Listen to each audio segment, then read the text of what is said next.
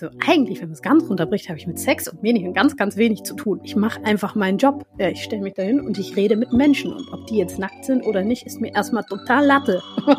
Milka Love Fernandes moderiert die Dating-Show Naked Attraction. Und wir reden darüber. Und über ihre Zeit als großer Viva-Star Anfang der 2000er. Es gab eine Woche, ich weiß nicht, das war eine, das war eine Woche vom Echo. Die habe ich, habe ich vier Tage durchgemacht.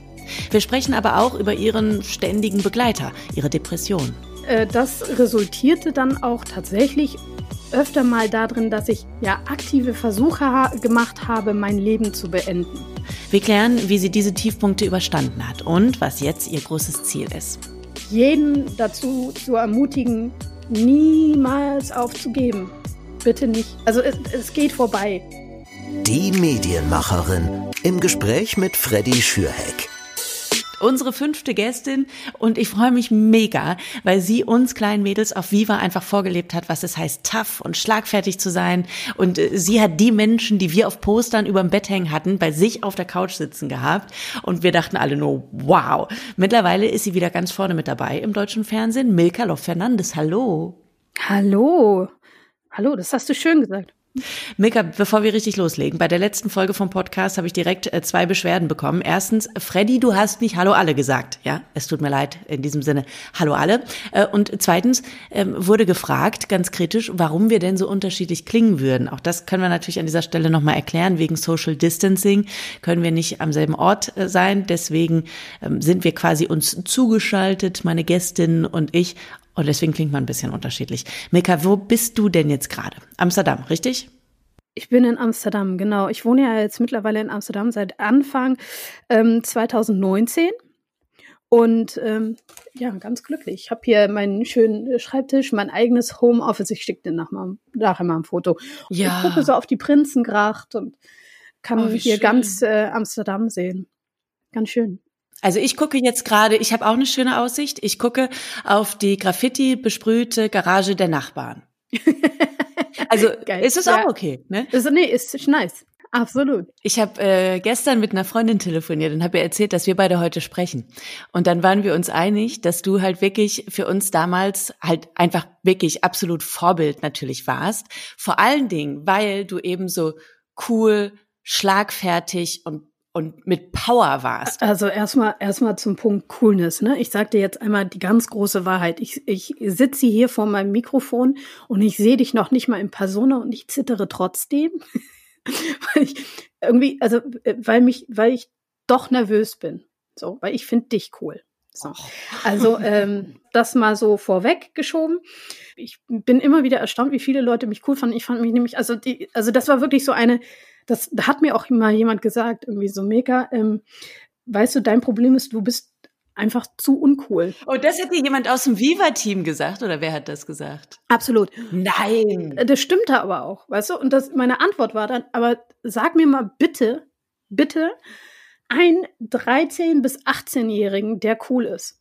Weißt du? Ist doch toll, wenn wir gemeinsam uncool sein können, oder? Und ich dachte so, weißt du was, ich habe hier irgendwie, ich habe gar keine Lust, andere Leute zu foppen. Und wenn DJ Bobo noch zehnmal kommt, sorry, I mean, I don't like his music too. So. Aber ich feiere den Typen total. Erstens feiere ich den, weil der das verdient. Zweitens feiere ich den, weil der einfach super diszipliniert ist und gut arbeitet. Und drittens feiere ich den, äh, weil der immer nett ist zu allen. Ja, ja, der ist wirklich immer nett. Der ist so nett. Ja.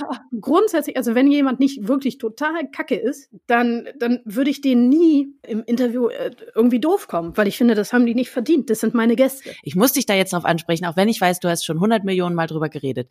Aber dieses Ripoli-Interview. Ja. Mit Harpe Kerkeling. Ja. Verdammt noch mal, wie geil hast du da eigentlich reagiert? Das ist ja mega gewesen, wie locker du irgendwie geblieben bist, wie freundlich du geblieben bist in dieser absolut weirden Situation, die, glaube ich, für jeden Moderator von uns der absolute Albtraum ist. Da kommt also ein Gast, der sich daneben benimmt, der die Zuschauer mit äh, Bier bespritzt, der unfreundlich ist, ähm, auch noch so aussah, als würde er nicht so sonderlich gut riechen. Und du bist so locker geblieben. Hat aber auch nicht gut gerochen. das glaube ich dir. So, und dann hast du noch, dann hast du so einen Spruch gebracht, das fand ich so geil, wie die, du so, so ganz höflich zu denen gesagt hast, ach, was bin ich froh, dass meine Eltern mich gut erzogen haben. Was hast du denn unter deinem wirklich sehr guten Pokerface in dem Moment eigentlich gedacht? Das war kein Pokerface. Ich kann kein Pokerface. also ich kann wirklich kein Pokerface. Ich habe, ich weiß nicht, ich weiß nicht, wie ich das erklären soll. Ich habe mir nicht viel gedacht. Ich habe, ich war nicht, ich war da drei Monate oder sowas bei Viva. Ich hatte keine Zeit nachzudenken. Ich hatte irgendwie, ich musste, ich musste noch gucken, wie ich meine Arme und Beine koordiniere überhaupt. und dann kam sowas noch oben drauf. Da habe ich, da habe ich nicht wirklich großartig darüber nachgedacht. Das war in dem Moment tatsächlich meine ganz ehrliche äh, Reaktion auf das, was da passiert ist. Und ich, ich finde es nicht schlimm, wenn Leute so sind, wie sie sind, auch wenn die wirklich rüpelhaft sind. Also manchmal denke da denke ich mir natürlich meinen Teil und denke, aber solange die keinem damit schaden, ja, aktiv, dann äh, ja, sind die halt so. Dann kam aber natürlich die Situation, und ja, mit der war ich tatsächlich auch echt so ein bisschen äh, überfordert, ähm, wo dann der Jumbo, äh, Jumbo Schreier kennt man ja auch, der, der, der halt riesengroß, also wirklich brutal das großer der Mann. der mittlerweile bei ProSieben immer die Riesenpizzen isst, oder? Genau. Und ähm, äh, der Jumbo, der kam dann da und ist dann zu einem Jungen hingegangen und hat dem dann eine Dose Bier auf dem Kopf ausgekippt und ausgedrückt. Ähm, da war ich auch ein bisschen sauer auf mich, dass ich da nicht früher dazwischen gegangen bin. Aber das war wirklich deswegen, weil ich gedacht habe, also ich, ich habe ich hab die Situation nicht abgerafft. Und bin dann dahin und meinte so, okay, jetzt setz dich bitte wieder hin. Jemand gebe diesem armen Jungen ein Handtuch. also heute würde ich sagen, okay, Jungs, finito, leckt mich am Arsch. Ihr könnt gehen. Ja. Und das war aber eigentlich so der Moment und da daran hat man meine Unerfahrenheit gemerkt irgendwie, dass ich die dann einfach, dass ich dann einfach gesagt habe, Leute, komm mal bitte wieder zurück. Und da und da muss man auch, also wenn man das vor dem Hintergrund irgendwie sieht, dann sieht man ja auch immer wieder, wie Harpe Kerkeling die ganze Situation und mich einfängt. Ich glaube, ganz viel, ganz viel äh, äh vom Erfolg der ganzen Sequenz und davon, dass ich da so gut rübergekommen bin, das ist echt Harpe gewesen. Naja, und es liegt eben doch auch am Ende an deiner wirklich sehr sympathischen Art und deiner Coolness, verdammt doch mal. Ähm, dieses äh, Coolness-Ding, ne? Ich finde es spannend, dass es dir da ähnlich ging wie mir zum Beispiel auch am Anfang, als ich beim Radio angefangen habe, dachte ich, okay, ich muss jetzt immer so eine richtig coole sein. Und mhm. ich habe echt ein bisschen gebraucht, um für mich zu sagen, so, nee, ich bin einfach nicht immer cool. Ich bin jetzt einfach, wie ich bin. Und wenn es irgendwann dann heißt, du bist zu uncool für unseren Sender, weil du DJ Bobo nicht foppen willst oder so, dann ist das eben so. Mhm. Ähm, Gab es für dich auch so den Punkt, wo du gesagt hast, ich bin wie ich bin und wenn ihr mich nicht so wollt, dann sucht euch wen anders? Ja, deswegen bin ich ja gegangen. Ne? also, ähm, jein. Zumindest, ich habe irgendwann gedacht, jetzt ist aber gut. Also irgendwie gefällt mir das. Ich kann das nicht. Irgendwie und erstens und zweitens irgendwann dachte ich auch, ich glaube, eigentlich bin ich auch zu alt. Aber da warst Klingt du jetzt doof, weil ich war ja, 23, 24, oh ja. Aber, aber ich war halt schon echt lange da, ne? Also das war dann, ich meine, ja, wenn du mit 17, 18, ja, gerade 18 vielleicht, irgendwie 17, 18 anfängst und dann, äh, obwohl bei Viva, ja, mit 18 anfängst und dann bist du dann irgendwie, bist du fünf, sechs Jahre da gewesen, war da, ja, war dann irgendwie genug. Ähm, als du dann aufgehört hast, 2004, hm. war das aber auch für dich so ein Moment, wo du gesagt hast, okay, ich brauche jetzt auch mal gerade die Zeit für mich, weil du hast ja damals unfassbar viel gesendet, hast noch irgendwie die Kometverleihung moderiert, äh, warst auf irgendwelchen Aftershow-Partys für Interviews dann noch die ganze Nacht unterwegs und am nächsten Morgen wieder bei Viva und so. War das auch für dich so wichtig, mal zu sagen, okay, das ging jetzt alles die letzten Jahre ein bisschen zu schnell. Ich muss mal kurz wieder einen Schritt zurück? Äh, erstmal nicht. erstmal dachte ich, okay, jetzt machst du genauso weiter, das ist geil. Aber dann, äh, äh dann habe ich ja die, dann habe ich ja meinen ersten epileptischen Anfall gehabt und dann, dann war eigentlich ziemlich schnell klar, dass das nicht mehr so geht wie vorher. Ist das was, was tatsächlich auch dann stressbedingt kam? Mm, ich kann es ich, ich kann's nicht, ich weiß es nicht. Ne? Ich gehe mal davon aus. Ich sag, ich sag immer, ich habe mich da ausgezappelt. So, also das musste noch mal raus und das war sicherlich auch stressbedingt. Also es war einfach zu viel, zu lang, zu hart die ganze Zeit und ich bin ja relativ, ich bin aber ich bin ja auch sehr hart im Nehmen. Ich mache das ja auch alles gerne und äh, be beschwere mich da gar nicht und ich fand das auch alles sehr sehr geil, muss man äh, dazu sagen. Aber irgendwann ähm, ja, irgendwann rächt sich das natürlich und das hat sich dann gerecht. Und ich habe mich dann auch sehr lange damit rumschlagen müssen, muss ich dazu sagen. Aber ja. Du hast dann ja krasse Medikamente bekommen, ähm, wirklich starke Sachen. Und äh, du hast auch mal in einem Interview gesagt, dass dich das dann auf der Arbeit eingeschränkt hat. Ähm, auf der Arbeit war in dem Fall dann eben bei der ARD, da bist du ja hingewechselt. Nach Viva hast du Studio 1 moderiert. Wie genau hat dich da ähm, deine Krankheit und auch die medikamentöse Behandlung beeinflusst?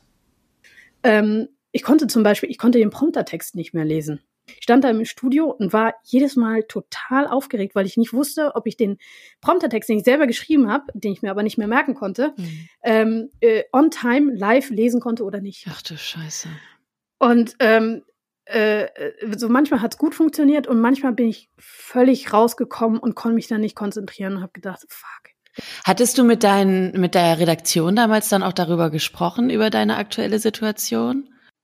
Also nee, ich habe es natürlich schon gesagt. So. Also was relativ schnell klar war, und das war mein Glück, war, ähm, dass ich die äh, Anfälle nur in der Nacht hatte. Mhm. So, das heißt, äh, vor der Kamera wäre da in, mit ziemlich hoher Wahrscheinlichkeit nichts passiert. Ist ja auch noch so ein, ist ja auch noch so ein Faktor.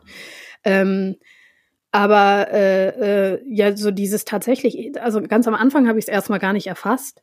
Also ich habe nicht gewusst irgendwie, what the fuck is wrong with me? Weißt du, so, was, was mache ich jetzt?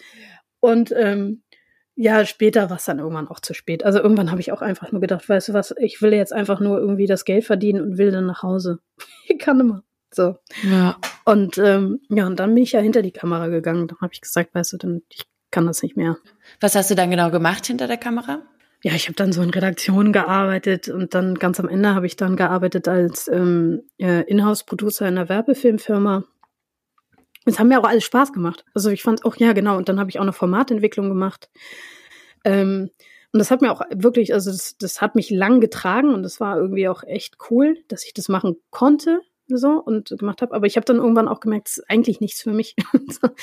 ja, und da habe ich äh, irgendwie gesagt, ja, woran hängt denn dein Herz wirklich? Und das ist tatsächlich, ähm, und du merkst es, weil du bist gerade ganz ruhig, äh, reden. Bevor wir jetzt über deine aktuellen Moderationsjobs sprechen, du hast ja tatsächlich jetzt auch noch was außerhalb der Medien gemacht, nämlich ein eigenes Label gegründet, Cabo bei Milka. Das ist so eine Mischung aus europäischen Stoffen, afrikanischen Mustern, ähm, alles sehr schöne Designs. Warum hast du das gemacht? ich hatte keinen Bock mehr, irgendwie ständig nur die Sachen von anderen Leuten anzuziehen, die irgendwie so sind, dass sie mir nicht passen. Und zwar nicht im, in der Konfektionsgrößen-Ding, sondern irgendwie, ich habe mich nicht repräsentiert gefühlt in der Mode und habe das dann, habe dann gedacht, weißt du was, kannst du ja auch eigentlich selber machen. Und dann ähm, habe ich damit angefangen und es war witzigerweise erfolgreicher, als, als ich dachte. Ja, aber das ist halt auch einfach so geil, erstmal, dass du überhaupt diesen Schritt machst, dass du halt sagst, okay, das, wie ich es gerne hätte, gibt es nicht komm, selbst ist die Frau, dann mache ich es jetzt selbst. Nee, ich denke immer, weißt du, das Erste, was, was der Robert zum Beispiel gesagt hat zu mir, ähm, also dein Mann, äh, war, dass Milka, weißt du, wenn du das machst, dann musst du das auch mindestens fünf Jahre durchziehen. Du musst fünf Jahre überleben, dann kann es was werden. Ich meine, äh, mein Label Cabo bei Milka ist jetzt nicht so, dass ich hier äh, mir eine Luxusvilla oder sowas irgendwie davon mach, äh, äh, checken könnte und so weiter und so fort. Ja, nee, und das war, das war ein ganz, das war ein ganz, ganz wichtiger Punkt für mich, ähm, dass, dass ich das durchhalte. Also, dass du irgendwie, wenn du losgehst, dann geh bis zum Ende. Und dann kannst du gucken, was passiert. Kann auch sein, dass es irgendwie nichts wird, aber geh bis zum Ende. Ich glaube aber tatsächlich auch, dass das, also ich kann es mir gerade zumindest nur so ein bisschen vorstellen, wie das sein muss, wenn man eben wie bei dir direkt nach dem Abi so einen krassen Erfolg hat, wie mit Viva und von jetzt auf gleich auf 100.000 quasi durchgestartet ist. Dass es für so jemanden wahrscheinlich auch noch mal schwieriger ist, bei anderen Dingen erstmal sich so bewusst zu sein, okay, das ist jetzt nicht immer so. Mhm. Es ist jetzt nicht immer so, dass ich etwas mache und dann ist das direkt der Riesenerfolg. Ja, ich meine, wir leben in so einer Zeit von Instant Gratification. Und ähm, wenn Instant Gratification nicht sofort kommt, dann ist es immer noch zu spät. Also das ist ein riesengroßes Problem. Das war auch ein riesengroßes Problem für mich. Ich wollte eigentlich alles, dass alles immer schnell passiert und dass ich Sachen sofort kann. Und wenn ich mir heute zum Beispiel die ersten Kollektionen irgendwie anschaue von mir, dann denke ich, Uah! Wenn ich mir die letzte anschaue, dann denke ich, okay, ich habe viel gelernt. Ich musste erstmal Freude am Lernen finden ja, mhm. und Freude am Scheitern. Ähm, mittlerweile macht mir das echt total Spaß, wenn etwas nicht funktioniert. Ach, jetzt wirklich? Es ist wirklich, ich finde ganz geil. Ich denke denk wirklich, das ist so, das ist, das, das ist so mein, mein Leitmotto. Scheiße, aber geil. Also. Äh, kommen wir noch äh, zu einem anderen aktuellen Projekt von dir. Du bist ja ähnlich wie ich und ähnlich wie viele andere auch, jetzt gerade in dieser Corona-Zeit, wo wir viel Zeit zu Hause verbringen und im Homeoffice sitzen, unter die Podcaster gegangen. Bei dir geht es ein bisschen um Corona und äh, viel um Sex. Worum geht's genau? Äh, äh, das ist äh, so falsch, aber der Name des Podcasts Liebe, Sex und Co. legt das natürlich nahe. Ja.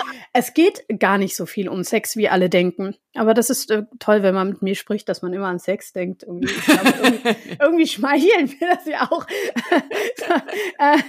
nein, ähm, es geht um Beziehung. Das ist ein, ein zwischenmenschlicher Podcast. Es geht tatsächlich um Beziehungssupport. Und ähm, das Sex in dem Namen äh, äh, Liebe, Sex und Co., das Co steht dann auch für Corona, ähm, das erschließt sich einfach dadurch, der Carsten, mit dem ich den Podcast zusammen mache, der ist äh, Paar- und Sexualtherapeut. Oder man kann auch andersrum sagen, Sexual- und Paartherapeut. Und ähm, der ist einfach ein totaler Experte in dem Gebiet. Und der Punkt ist, was, was äh, Carsten und ich irgendwie, also so unser Leitspruch, ist so ein Zitat von Kurt Tucholsky, äh, der gesagt hat, der Mensch wird auf natürlichem Wege hergestellt, doch empfindet er dies als unnatürlich und spricht nicht gern davon. Und äh, da geht so ein bisschen dieses, äh, äh, ja, äh, Sex am Ende des Tages ist Sex ein Familienthema, ne? Ohne Sex keine Familie. und ähm, das wollen wir so ein bisschen mit äh, supporten, mit reinbringen. Und da geht's natürlich auch um äh, äh, Themen rund um Sex, aber im Großen und Ganzen sprechen wir wirklich um ähm, Familie und wie man quasi ja besser zusammenleben kann, auch auf kleinem Raum als ja als als als Menschen. So. Also es menschelt ganz arg. Kommen wir noch zum anderen Grund, warum Leute bei dir an Sexthemen denken. Seit äh, 2017 moderierst du Naked Attraction, eine nackte Dating-Show auf RTL 2. Die Kandidaten ähm, stehen im Kreis äh, und werden von unten nach oben enthüllt quasi. Wieso moderierst du diese Show? Ich habe mir das natürlich auch brutal lange überlegt. Ich meine, ich bin ja nicht hingegangen und habe gesagt, oh mein Gott, you know, I, I get to touch naked people und äh, Pimmelpiercing. naja gut, du fasst sie ja nicht an, muss man ah, dazu sagen. Und den Pimmelpiercing, den musste ich unbedingt mal in die Hand nehmen. Echt jetzt? Da musste ich wissen, wie schwer weil ich wusste nicht, ich wusste nicht, wie ich den sonst. Ich hatte eine Waage hatte ich nicht zur Hand. Ähm. oh Gott, ich sehe schon die Bildzeitungsschlagzeile. Milka Lof Fernandes wiegt Penis im Fernsehen. ja, also ähm, aber das war wirklich so, dass ich erstens, also dann, dann waren wirklich so verschiedene Punkte. Ich so, ey, erstmal, das ist schon ein Thema, über das wird erstens noch nicht so geredet. Du kannst dich aber, also ich habe tausend Fragen. Also ich weiß noch, ich, wie ich da beim Casting stand und ich stand da vor so einem nackten Mädel. Ich hatte tausend Fragen. Ich so, warum machst du? Wie machst? Was? Du hast da und dann ging und dann ging das los und dann und dann sprudelte ich nur und das war so, das fand ich persönlich sehr anregend. Ähm, das war das eine. Das andere ist die komplette Redaktion, also fast, aber der überwiegende Teil der Redaktion ist weiblich and strong you know. die sind, oh, die sind echt cool. Also wir haben da wirklich, das ist eine ganz, ganz gelassene, coole Atmosphäre und da ist auch so ein bisschen, also das ist ein bisschen so wie Sex in the City 2.0, so, ne? Also ähm, wir, wir gucken uns das einfach alle und vor allen Dingen ich mit so einem, ja, mit einem aufrichtigen Interesse an. Und früher, da gab es ganz ehrlich, da gab es die Bravo, ja, und dann gab es diese Seite Liebe, Sex und Zärtlichkeit. Ja, und da war dann immer, da war immer ein Foto von einem nackten, und die sahen genauso aus, wie sie aussehen. Und da hattest du, ja. da hattest du tatsächlich ähm, die Möglichkeit, wenn dein Papa nicht so wie meiner die Seite immer rausgerissen hat. Ähm, du, ich, äh, bei uns kam gar keine Bravo erst ins Haus, äh, ehrlich gesagt. Das, die haben wir dann immer so heimlich und so. Echt? Äh, nee, mein Papa hat wirklich, der hat, äh, äh der, der hat Lesen extrem unterstützt und der hat sich die Bravo dann gekauft vorab und hat gesagt, das ist eine gute Zeitung, aber Liebe, Sex und Zärtlichkeit, das muss sie alle nicht wissen. und dann hat er die zensiert. Ja, dann hat er die tatsächlich zensiert und dann habe ich sie bekommen. Das fand er, er fand das cool. Mein Papa war echt eine coole Socke. Das kann man, kann man nur so sagen.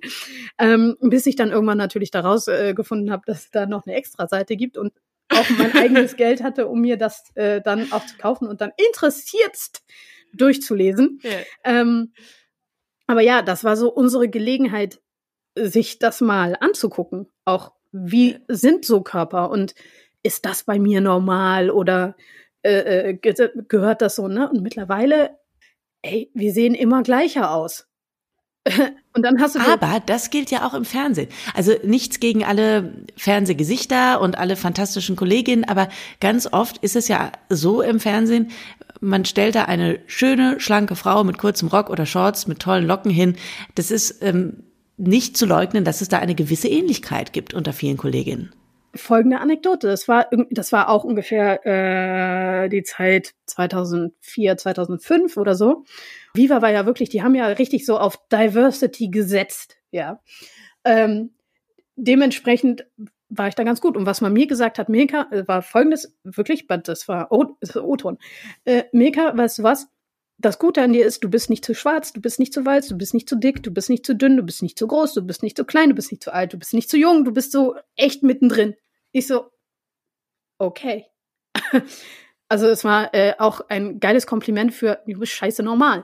Ähm, aber das war auch cool für mich zu hören, weil ich mich witzigerweise dann auch immer so ein bisschen extra gefunden habe, einfach weil ich so aussehe, wie ich aussehe. Und in den 80er war ich die einzige dunkelhäutige, äh, äh, das einzige dunkelhäutige Mädchen in meiner Umgebung, das jetzt hm.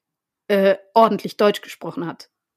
Auf jeden Fall war ich, saß ich dann mal bei einem Medienmacher und der hat dann O-Ton zu mir gesagt, Milka, weißt du was? Dein Problem ist, du bist zu schwarz. Boah. Ich so, ich hatte damals eine amerikanische Managerin, die hätte den beinahe verklagt. Das, ähm, ja, zu Recht. aber, aber es ist, aber das tatsächlich, das, das, das ist immer noch die Realität. So. Also, ähm, es wird immer noch sehr, sehr, sehr klischeehaft gecast. Und wenn ich mir jetzt hier äh, in den Niederlanden die Fernsehlandschaft anschaue, und das ist eine extrem kleine Le Fernsehlandschaft, weil es ist ein extrem kleines Land, dann siehst du hier Leute aus Surinam. Du siehst in jeder Kindersendung hörst du irgendwelche Synchronisationen von Leuten, die nicht ordentlich, in Anführungsstrichen, äh, Niederländisch sprechen, also mit irgendeinem Akzent. Ja. Mit einem chinesischen, also aber auch veritabel chinesischen Akzent. Und ich weiß noch, ich habe mein Kinderbuch geschrieben und dann hatte einer meiner Protagonisten, einer äh, der Charaktere, der hatte so einen Ruhrpott-Slang. und das wurde, ähm, das wurde dann weg äh, rezensiert. Also da, da haben die dann gesagt, das versteht dann kein Kind. Und das ist total schade, weil hier scheinbar in den Niederlanden versteht man die Leute perfekt, wenn die mit einem arabischen Akzent ja. Niederländisch ja. sprechen. Hallo. Und ich meine, wie schnell äh, kann man dem Kind dann auch einfach erklären? Es gibt Leute, die sprechen ein bisschen anders, der spricht so, weil der kommt aus der und der Gegend, zack, und schon versteht das Kind, nicht jeder spricht gleich und trotzdem sind wir alle gleich. Genau. Genau. Und ich bin deutsch, ja. Also mein Papa ist seit 1956 irgendwie in Deutschland. Ich bin wirklich, also ich bin wirklich, ich bin eine richtige Kartoffel. so. ich bin, bin, voll stolz drauf. Aber ich sehe halt nicht so, ich bin halt ein bisschen dunkler geratene Kartoffel. Ähm, aber das gibt es mittlerweile. Das ist so selbstverständlich in der, in der deutschen Gesellschaft. Ja, und ich, ich finde das wirklich, wirklich br brutal schade, dass man das nicht mehr sieht, dass, dass, dass das nicht umarmt wird, ja, sondern dass du dann wirklich irgendwie so eine Zensur machst und sagst, ja, okay, mh, mm, du, du machst es wirklich ganz super, aber du bist zu schwarz oder ja. zu türkisch. Und vor allen Dingen, also wie, wie konnte es passieren, dass wir da diesen Rückschritt gegangen sind? Weil wie gesagt, das war vor 20 Jahren anders. Also so, wir sind groß geworden mit dir, mit Mola und das war alles völlig normal und ihr wart überall so. So, ihr wart die Fernsehgesichter. Und jetzt guckt man sich um und alles ist irgendwie viel, viel weniger divers. Also ich bin, ich bin nicht der absolute Medienpapst oder sowas, aber meine Erklärung ist folgendes. Niemand will mehr einen Fehler machen. Keiner, also niemand, der verantwortlich ist, ja, der traut sich zu sagen, weißt du was, ich mache das jetzt, weil ich finde, das ist richtig, ja. Oder ich mache das jetzt und selbst wenn ich damit brutalst auf die Fresse fall, dann, ne? also irgendwie die meisten Sender sind irgendwie äh, im DAX gelistet oder zumindest irgendwie an der Börse und so weiter und so fort. Und dann kommt es ja gleich irgendwie, dass jeder Shareholder einmal irgendwie auf, ähm, äh, auf den redaktionellen Inhalt pupsen darf. Ja. Es gibt ja viele gute Leute äh, beim, im, im deutschen Fernsehen. Es gibt auch ganz, also, und, und es gibt auch viele richtig, richtig gute Ideen. Aber die schaffen es nicht bis in irgendeine Sendezeit. Ich sage noch nicht mal Primetime, aber die schaffen es nicht bis in irgendeine Sendezeit, weil könnte ja schiefgehen. Die Formate, die wir sehen, sei es Germany's Next Topmodel, sei es äh, äh, The Masked Singer, sei es whatever, das sind alles Formate, die irgendwo anders schon einmal gut gelaufen sind. Und das hat ja auch durchaus seine Daseinsberechtigung, gar keine genau. Frage, weil klar, wenn das bei den Nachbarn funktioniert, dann kann es auch bei uns funktionieren und das ist gutes Fernsehen. The Masked Singer habe ich total gerne geguckt, aber ein ja. bisschen mehr Mut, trotzdem auch wieder eigene Duftnoten quasi zu genau. setzen. Genau, und eine Duftnote kann auch, kann dem einen oder anderen auch echt stinken. also ähm, äh, das ist halt einfach die Gefahr. Und bei Viva war es halt so, da hatten wir so ein, so, so ein Dieter Gorni und, ähm, und auch andere, ähm, die einfach gesagt haben, weißt du was, das ist mir jetzt irgendwie brutal scheißegal, ich mach das jetzt so. Ja, ganz genau. Du sag mal, hast du eigentlich von, von ähm, also in den letzten 20 Jahren mal irgendwelche Angebote bekommen, die du abgelehnt hast, wo du aktiv gesagt hast, okay, das mache ich jetzt nicht. Über Naked Attraction haben wir ja gerade schon gesprochen, wo du dir natürlich auch erstmal Gedanken gemacht hast, mache ich das, mache ich das nicht, so ein Format, was es so noch nicht gab im deutschen Fernsehen mit den Nackten, ähm, wie wird das aufgenommen und so. Gab es aber auch tatsächlich Formate, wo du gesagt hast, okay, nö, danke, möchte ich nicht. So Dschungelcamp oder sowas? Ja, Dschungelcamp zum Beispiel. Also Dschungelcamp haben sie mich ständig gefragt. Da war ich glaube er meinte diesem Hicker, du bist in der Top-3-Liste von RTL. Ich so, das ist jetzt aber kein Kompliment, ne? ich so, was soll ich denn da? Ich war Pfadfinder als Kind, so ich hasse Plumpsklos. No, I'm not gonna do this. Das ist halt eine Sache, ich bin, ich bin schon ein sehr privater Mensch und daran liegt mir auch. Und ich hätte keine Lust, da zwei Wochen, also da geht's noch nicht mal um das Kakerlaken essen oder sowas. Also da geht's wirklich, ich habe keine Lust, mich da hinzustellen und ja, da, da die ganze Zeit im On zu sein. Und das andere ist zum Beispiel so Playboy-Sachen oder äh, ich glaube, ganz am Anfang habe ich einmal ein Maxim-Shooting gemacht. Ähm, das war noch relativ unschuldig, ja. Habe ich mich, äh, wurde ich aber auch sehr, sehr, sehr sehr lange bearbeitet, ob ich das mache und Dings. Und es gab auch wirklich gutes Geld. Das heißt, wie viel gibt's für weiß, so ein Maxim-Shooting? Also ich, ich, weiß nur, dass es damals für mich wirklich richtig gutes Geld war. Also es war wirklich so, äh, ich glaube, das war sogar echt im fünfstelligen Bereich. So. Also es war wirklich gut. Also, aber das Ding war nur, dass diese Kackfotos irgendwie noch äh, Jahre später in der Bildzeitung benutzt wurden, wann immer man über mich reden wollte. Weißt du, und ich habe nicht ständig Engelsflügel äh, auf dem Rücken und ein Bikini an. Ähm, das ist, das, das, das ist ein Kack. Ich will das nicht. Und äh, dann muss ich sehr, sehr hart daran arbeiten, dass diese Fotos so nicht mehr gebraucht werden. Und äh, damit war für mich auch klar, dass es von mir äh, in Zukunft keine leicht bekleideten Fotos geben wird, ja, ähm, und, und schon gar keine Nacktfotos, weil nackt, sorry, aber es ist gut, dass ich weiß, wie ich nackt aussehe. Ähm, aber dadurch, dass ich eine Person der Öffentlichkeit bin, finde ich, muss, muss das nicht jeder wissen. Ja.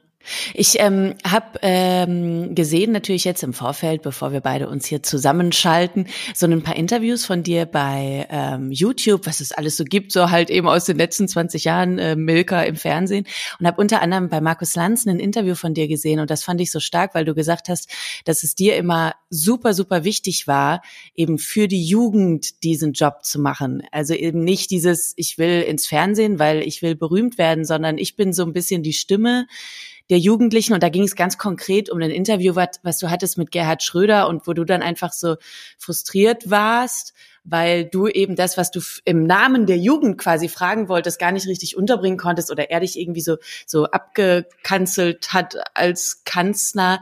Ähm, wie wichtig war dir das eben immer, dass du für die Jugend eben, es hört sich immer so blöd an für die Jugend, aber dass du eben für Leute auch wirklich Vorbild hattest oder Vorreiterin warst oder eben Sprachrohr? Ich wollte nie ins Fernsehen. Also das ist, das ist erstmal die, die erste richtige Stellung. Ich, ich bin da irgendwie so ein bisschen reingeschubst worden.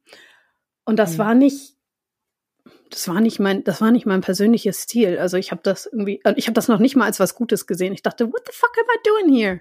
So, I'm wasting my time. so. Aber wie kam es denn dann dazu?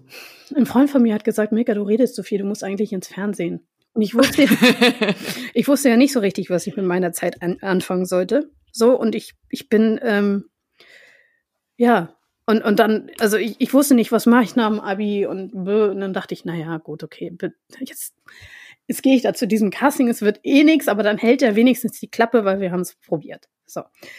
Aber äh, äh, und, und, und der Punkt war, dass ich mir danach sehr lange, sehr viele Gedanken darüber gemacht habe, was mache ich denn jetzt eigentlich mit dieser ganzen komischen Popularität? So, also was ist meine Aufgabe? Warum bin ich hier?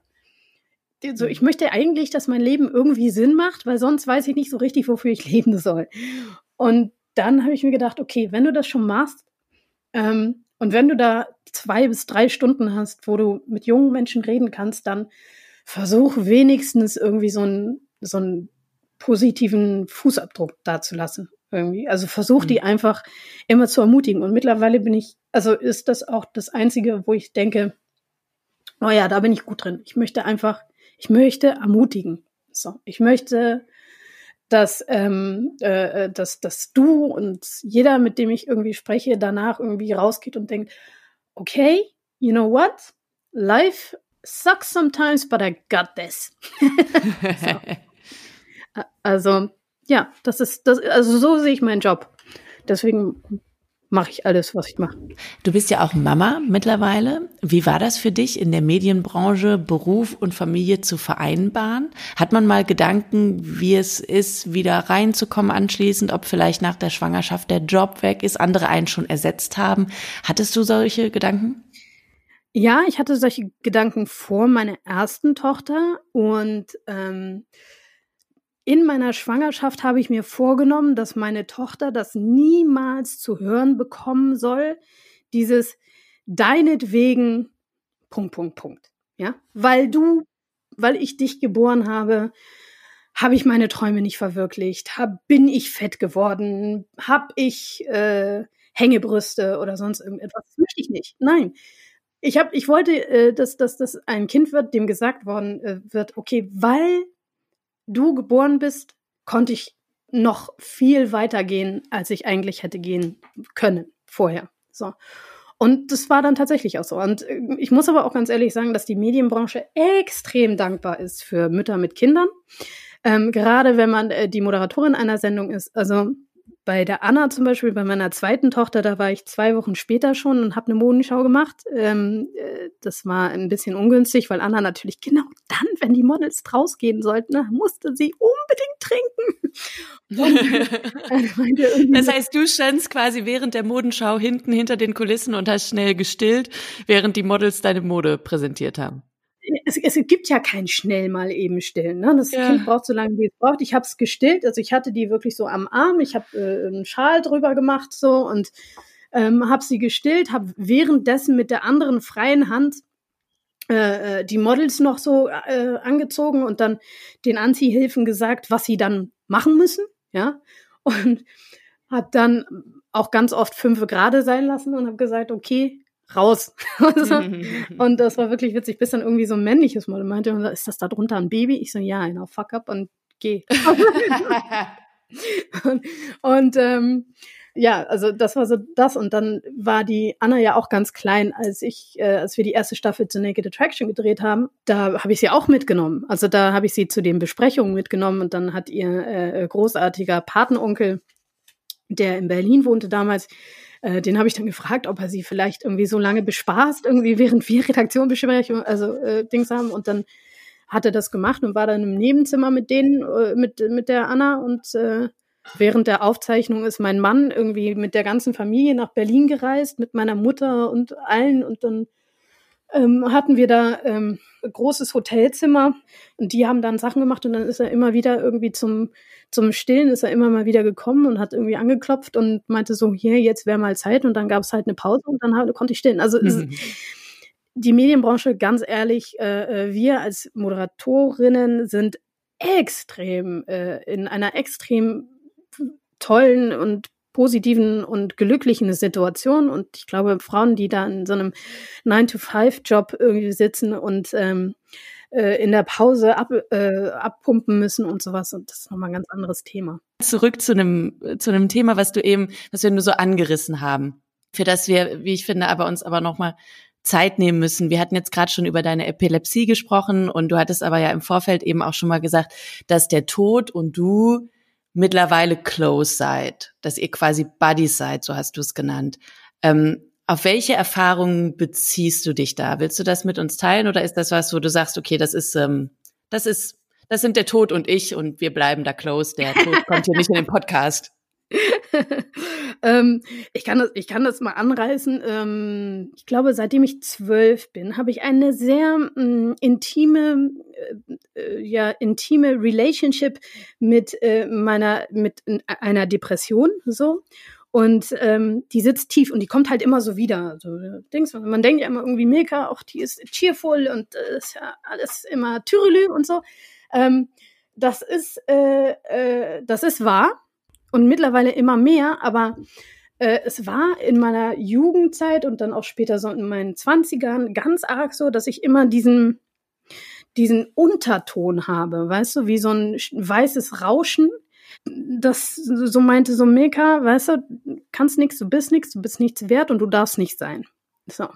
Und äh, das resultierte dann auch tatsächlich öfter mal darin, dass ich aktive, mh, hm, ja, aktive Versuche ha gemacht habe, mein Leben zu beenden. Ach du Scheiße. Als ich dann äh, so äh, in der Zeit mit der Epilepsie und dann im Nachgang, so zu, in den, ja, eigentlich so meine ganzen äh, 20er lang, da habe ich richtig, also habe ich auch richtig, richtig doll damit gekämpft. Mhm. Also diese, diese, dieses Destruktive, was sich dann irgendwie vorher mehr so mit Party und ständiges Arbeiten und so weiter und so fort und ständig perfekt sein wollen und alles super machen wollen und so weiter und so fort. Das konnte ich ja dann alles nicht mehr.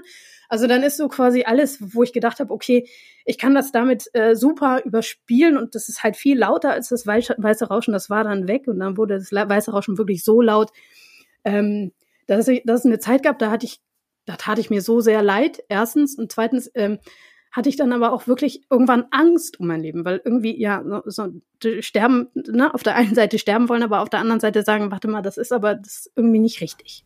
Wie bist du denn dann aus diesen wirklich schlimmen Momenten wieder rausgekommen? Also was hat dir geholfen? Glücklicherweise hatte ich oder habe ich ganz tolle Freunde, also einen ganz tollen Freundeskreis und ähm, ganz viele ähm, Menschen, die sich dann ja aktiv mit mir zusammen dafür eingesetzt haben, dass da nichts schief geht. Und dann bin ich in der Klinik gelandet irgendwann. Das war 2009, acht oder neun. Was ich davor schon gemacht habe, war Es klingt total unlogisch, ist aber super. Ich habe Leute ermutigt. Ich habe einfach versucht, das Leben anderer Menschen noch mehr als schon irgendwie möglich äh, total wertzuschätzen. Weil mir irgendjemand gesagt hat, äh, Mika, deine Umgebung ist ein Spiegel deiner selbst. So. Und ich konnte mich selbst nicht sehen, weil ich, ich fand mich nicht cool. Haben wir ja schon etabliert. Aber ich kann sagen, ich kann alles dafür tun, dass ich ähm, andere Menschen ermutige und mit anderen Menschen unterstütze und versuchen, das Leben anderer Leute irgendwie so gut wie möglich zu machen. So, ne? Wie genau hast du das gemacht? Also manchmal bin ich äh, ähm, äh, zu Freunden gegangen und habe einfach nur die ganze Zeit die Tür aufgehalten den Leuten. Also wirklich so triviale, bescheuerte Sachen wie das. Ähm, und jede Person, die reingekommen ist, den, ja, die habe ich wärmstens empfangen. Ähm, und das hat, glaube ich, auf, das hat das weiße, das hat das weiße Rauschen transformiert. Das hat ähm, mein Leben einen anderen Unterton gegeben. Das war einfach das. Und äh, äh, als ich dann in der Klinik war, dann gab es wirklich so einen Tag, da habe ich plötzlich irgendwie die Sonne aufgehen sehen und habe gedacht, okay, Depression ist weg. Ich weiß, ich, ich weiß, wie es geht. Ich weiß, wie ich es ähm, verändern kann. So. Und das war ein sehr, sehr, sehr schöner und bedeutsamer Tag. Aber ist das denn jetzt auch noch der Status quo oder gibt es auch immer wieder Momente, wo das weiße Rauschen, wie du es genannt hast, dann wieder lauter wird und du den Sonnenaufgang eben nicht mehr so sehen kannst? Oh, das passiert immer mal wieder, auch gerne. Aber ähm, und deswegen sage ich ja irgendwie so, das ist das ist ein guter Freund von mir. Also wenn ich ich ich bezeichne die Depression oder diese diese Stimme, ich, ich muss ja noch nicht, es muss ja noch nicht mal eine Depression sein, es kann ja auch einfach nur diese diese, diese negative Stimme im Kopf oder so, die bezeichne ich ganz gerne mal als ähm, gemeinen Pitbull, ja. Mhm. Und ähm, äh, Pitbulls sind ja auch ganz, äh, sind eigentlich ganz liebe Tiere, so, ne? Also das, ich habe immer so das Gefühl, der will mich einfach immer dann daran erinnern, okay, Mika, jetzt gerade ähm, jetzt gerade trittst du gerade über deine eigenen Grenzen oder du hast hier wieder was nicht bemerkt oder sonst irgendetwas und dann bellt er immer ganz laut aber, und dann ist es an mir, dem wieder zu sagen, okay, ich habe dich gehört und jetzt Platz. Also du hast eben Mechanismen gefunden, um mit der Depression umzugehen. Jede Krankheit, irgendwie so grausam sie ist, ist auch immer eine Chance, so, ähm, sich sein Leben irgendwie anzugucken und zu gucken, okay, gibt's was, was fehlt? Und gibt's was, was ich besser machen kann? Oder worum geht's mir wirklich? Und ähm, das Gleiche gilt natürlich auch für Krankheiten des Geistes. Das ist ja, ja. Und du hast dann eben einiges für dich umgestellt. Was war so das Wichtigste, was du für dich umgestellt hast nach dieser Zeit? Mehr schlafen. Mehr, ah, mehr schlafen. Wie viel hast du geschlafen zu deiner Viva-Zeit damals? Zwei, drei, vier Stunden die Nacht? Ja, oder gar nicht.